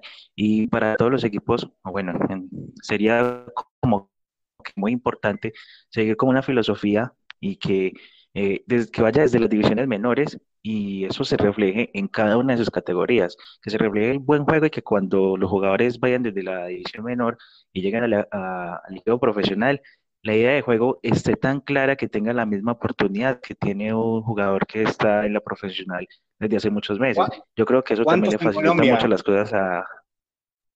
Pocos. Creería yo que el, el único, bueno, no sé si, bueno, Envigado es el único que sigue ese proceso así como de subir jugadores al equipo profesional, pero no tiene una idea tan clara en el equipo profesional. Es un equipo que se dedica solamente a sacar canteranos.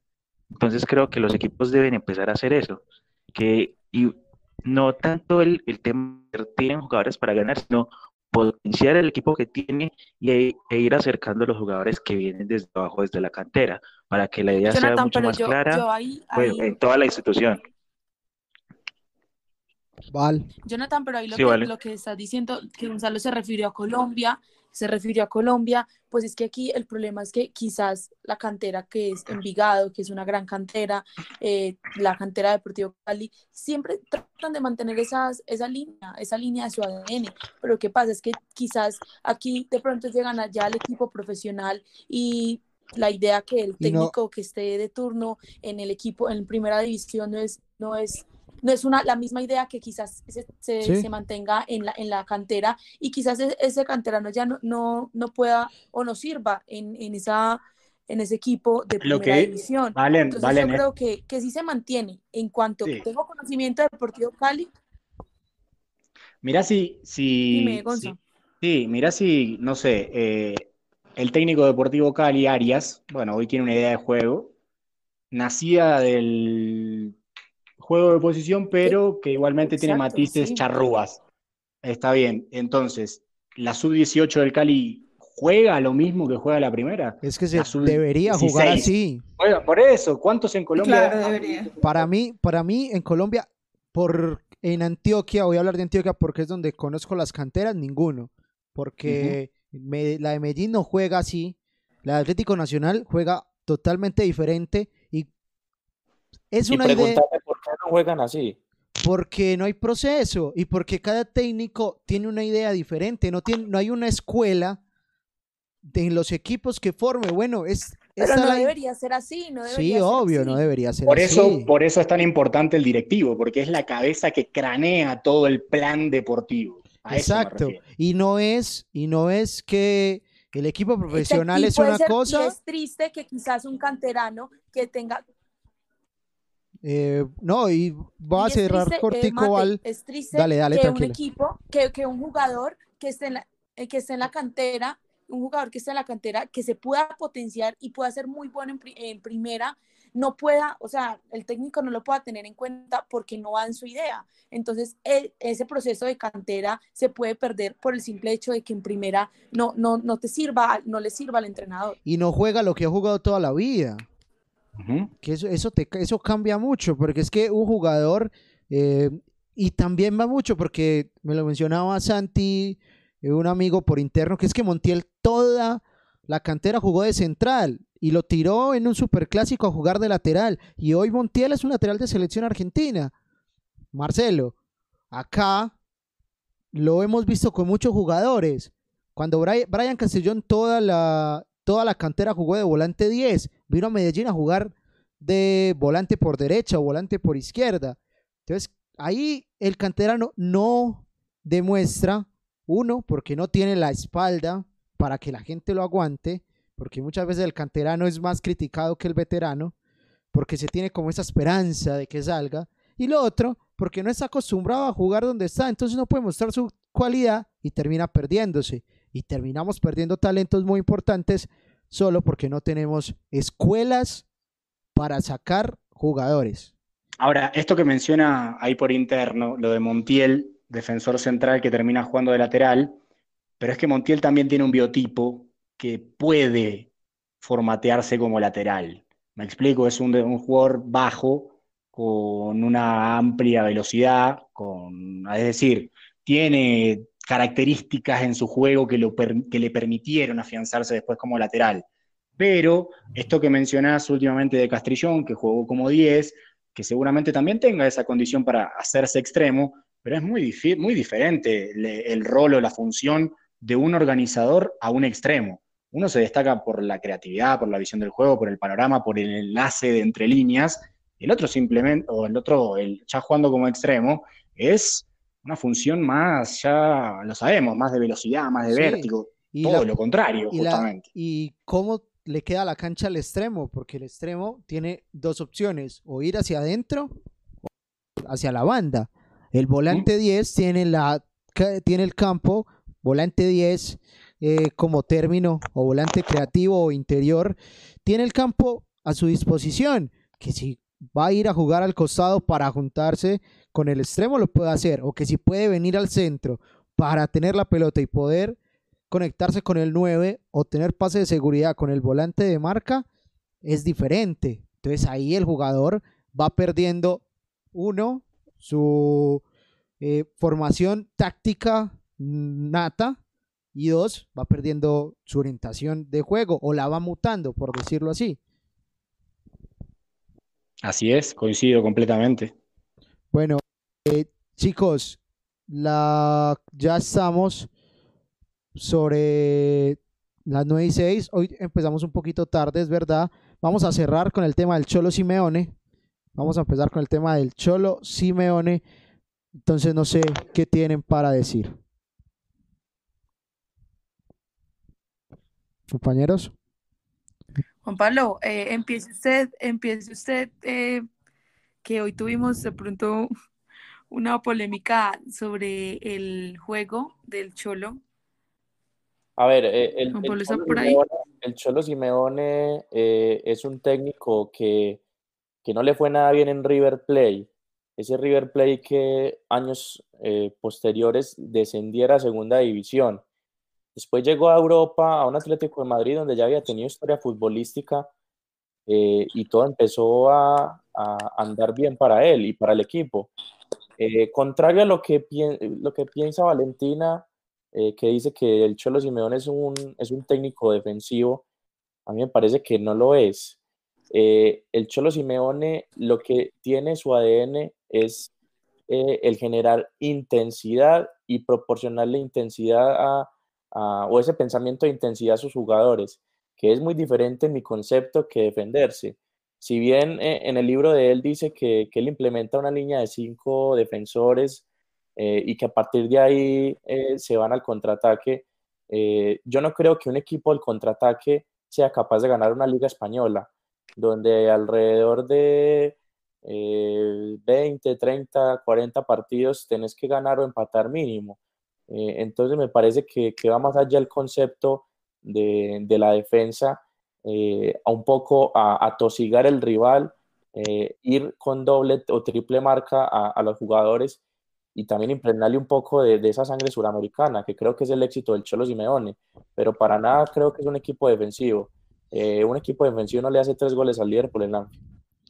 Yo digo que es un equipo que conoce sus bondades y creo que tiene y trae los jugadores, como lo mencionábamos, trae los jugadores para lo que necesita.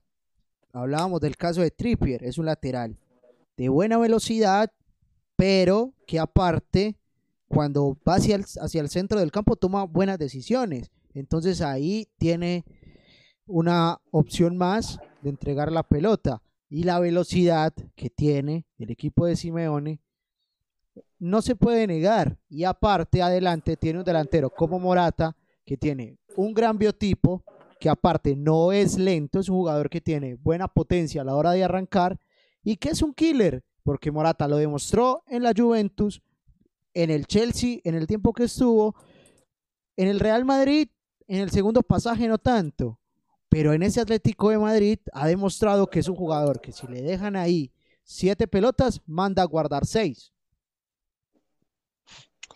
Hay algo que, que- a, ver, Cholo es, eh, es un tipo que dice sin problemas que lo único que le importa es ganar. Y a veces eso tiene también su contraria, porque en tiempos donde el discurso de muchos entrenadores va más allá que el triunfo como tal, que el resultado como tal, eh, Cholo termina siendo una excepción a la regla.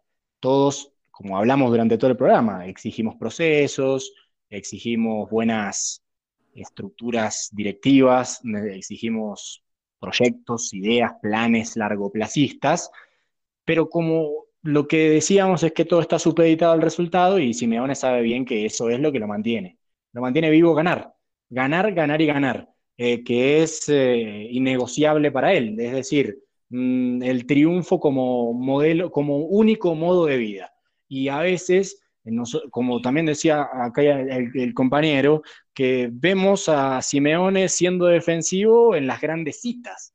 Eh, ¿Por qué? porque a veces ese costado resistente que te genera y esa angustia que te genera ganar siempre, te lleva a tirarte atrás, porque en vez de disfrutarlo el juego, lo terminas sufriendo porque tu única vida es ganar.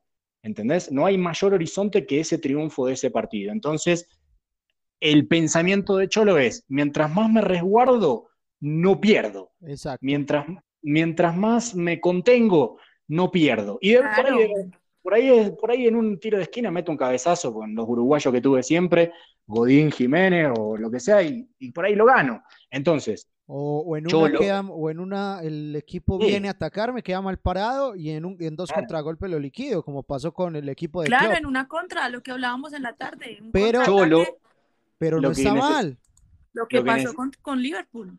Claro, y no es que a veces Simeone necesita de partidos como Liverpool para reinventarse, es decir, para que, su, que su discurso se prolongue. Eh, es decir, necesita Simeone contextos completamente negativos en donde tenga todas las de perder para sacar ese coraje, para sacar ese tesón, para sacar ese, gen del cholismo que se habla tanto, es decir, de los guerreros, de los batalladores, de los luchadores, eh, para mantener justamente el discurso. Necesita esos partidos, porque si no, se desinfla, se desinfla Simeone si no tiene esas gestas, si no gana una liga como la ganó, que obviamente tuvo matices muy interesantes desde lo ofensivo, porque mm, ser defensivo, eh, insisto, de Simeone es en las grandes citas, porque no concibe la derrota, porque no concibe el fracaso de perder, porque es necesario ganar, ganar y ganar para reinventar,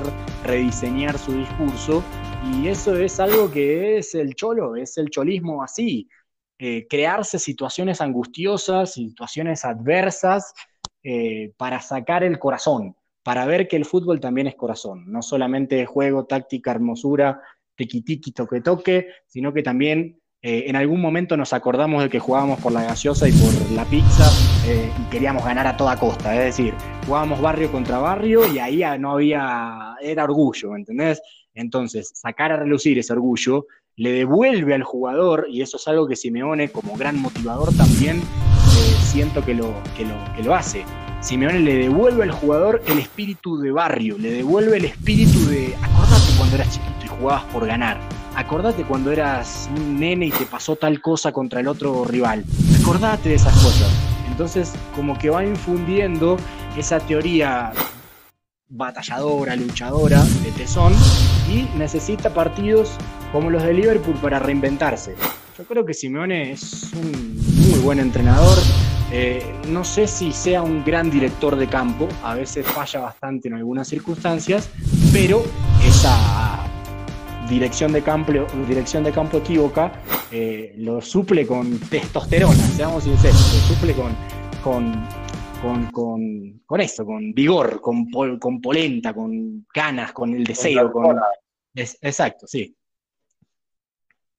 Chicos, eh, alguien, eh, no sé, vale, si tiene algo por decir, algo cortico, porque ya nos estamos acercando al final para cumplir la hora y media de programa que habíamos establecido, teniendo en cuenta pues que tuvimos el pequeño retraso mientras se acondicionaba bien Gonzalo para tenerlo desde el inicio. Entonces, no sé, vale, tú que haces parte de esta disputa futbolera referente al Cholo Simeone. No, para terminar lo, que estaba diciendo Gonza, y es que eh, muchas veces sí, para mí, lo que yo le decía a Juan Pablo en la tarde, para mí el Cholo sí es un, sí es un eh, entrenador defensivo. Si bien juega con dos delanteros y con más mediocampistas que, que hacen ocupar más la mitad del, de la cancha y que tratar de que, de que tu equipo, el equipo del Cholo, tenga más posesión ahí en el mediocampo, creo que sí, que sí se resguarda. Y creo que eh, esa línea de cinco que, que arma el Cholo no es que siempre lo haga, a veces si bien Gonza dice que no, no es un número quizás o no, o no nos, em, como que no nos fijemos tanto en, el número, pero si bien hacen 4-4-2 con esos dos delanteros, pero, pero sí creo que trata de, esperar y, de, esperar esa propuesta de, del, del, rival. Y lo que decía Gonza, el partido que tuvo con Liverpool, creo que sí fue un partido para reinventarse. Y, y sí, fue ahí en utilizó un 4-4-2 donde estuvo con dos delanteros, estaba eh, Félix y estuvo eh, Diego Costa, ¿no? En ese partido contra Liverpool. Entonces, creo que sí, es más, más, más lo que dice. Pero justamente, no, es que Diego Costa sale, sale enojadísimo en el segundo tiempo por Llorente, que es un volante de marca, y bueno, y uno dice, sí, no Llorente, sí, claro, es mucho más, incluso más defensivo, y Llorente termina metiendo dos goles, o sea, es espectacular. Sí, y son, y son esas cosas como lo de Marcelo, que uno, uno no le entiende, uno en principio uno dice, bueno, ¿por qué lo hizo? Pero después el fútbol, el destino, la, automatización te da el resultado. También necesita ese toque de suerte, porque si no le sale, Sí, obvio. Y es que. Necesaria la fortuna. Es que el, fútbol, la semana del fútbol es seis días, trabajar, trabajar, trabajar, trabajar, trabajar y trabajar. El séptimo día, el día del partido, es trabajar, trabajar y el pedacito de suerte. Sí, es, que, es que, eso pasa mucho. Y muchas veces equipos que en el argot popular todo el mundo dice, es que juega muy bien, es que juega muy bien. Le pasa a Nacional con partidos como el de Jaguares. Llega 19 veces al arco, no entra, pega en el palo, le pega al portero, le dan la espalda y el rival tiene dos. De la manera, puede ser una jugada sucia que le pegue y los rebotes quedan, o en un contragolpe elaborado, o en un tiro de esquina, te marca dos goles. Y eso no lo, no lo puede definir nadie, son cosas de la vida, son cosas de la suerte. Claro, es aprovechar los errores del rival, la distracción del rival. Chicos, entonces yo creo ya podemos ir cerrando eh, un programa de mucho análisis. Eh, quiero agradecer, agradecerle a Gonzalo por aceptar primero la invitación, por estar con nosotros, como le dijimos al inicio, por abrirnos las puertas a este espacio que, que venimos forjando. Agradecerte, Gonzalo, y también dejamos la puerta abierta para que nos estés visitando en próximas ocasiones Muchas gracias por darnos la oportunidad de escuchar eh, de tus conocimientos y que la gente que está con nosotros también pueda compartir contigo de este espacio futbolero. Bueno, muchas gracias a ustedes por la invitación. La verdad que la pasé muy bien. Una hora y media muy rica de hablando de fútbol, que es lo que nos gusta. Y bueno, siempre que por favor, mi deseo para todos los colegas es que siempre mantengamos un nivel de intercambio y de respeto que me parece que, es lo fundamental, porque solamente intercambiando opiniones es que uno va creciendo y a partir de ahí vamos cultivando respeto y, las diferentes admiraciones para, para después eh, entregarle al público y demás. Siempre intercambio, respeto y ya saben, cuando necesiten conversar algún otro momento, ahí estamos a disposición. Un abrazo grande para todos. Eh, los colegas que se prepara eh, cotidianamente, se prepara día a día, se sigue preparando y eso es algo de resaltar. Nos da la pauta para que, para que todos eh, sigamos ese rumbo. Muchas gracias. Dale, gracias y bueno, siempre ver fútbol, que ese es el, ese es el verdadero, el verdadero motivo que nos mantiene corriendo la sangre. Así que siempre que haya fútbol, ahí vamos a estar. Gracias. Muchas gracias, Gonzalo. Eh, estaremos igual pendientes para una próxima ocasión. Eh, no sé si tienen algo más por decir, si empezamos ya a despedirnos de este programa número 7 y extendiendo la invitación, porque el viernes tendremos otro personaje, Horacio, Horacio que dio mucho de qué hablar en la semana anterior y ya lo vamos a tener este viernes con nosotros, hablando de si estamos preparados para volver a ser campeones de América. Compañeros, ¿qué tienen por decir para cerrar esta noche de la Mufa más 10? No, que estoy como pasmado, Teo. El fútbol, ganó. Sí, Yo también quedé pasmada. No, y ganamos todos. Una persona de muchos conocimientos. Qué Demasiado. Nos hemos, nos Muy hemos dado dos banquetes de buen fútbol. Sabrosos, De buen sabrosos, fútbol. sí, señor. No solo nosotros, sino la gente que está con nosotros. Hacerle la invitación para que ustedes que se conectan lo compartan. Estamos creciendo, es verdad, pero de ustedes es que dependemos para llegarle a más personas, para que en estos días difíciles que muchas veces extrañamos tanto la pelota, estos espacios, no solo como audiencia, mándenos un video, mándenos una nota de voz, contáctense con nosotros por las redes sociales, hagan parte de nuestras dinámicas que siempre los vamos a tener en cuenta. Chicos, muchas gracias a todos y creo que despedirnos y prepararnos para lo que se viene el próximo viernes. Mañana tendremos dinámicas en nuestras redes sociales. Feliz noche. Conductor, Chao, un abrazo. Chao. Hasta luego. Feliz noche.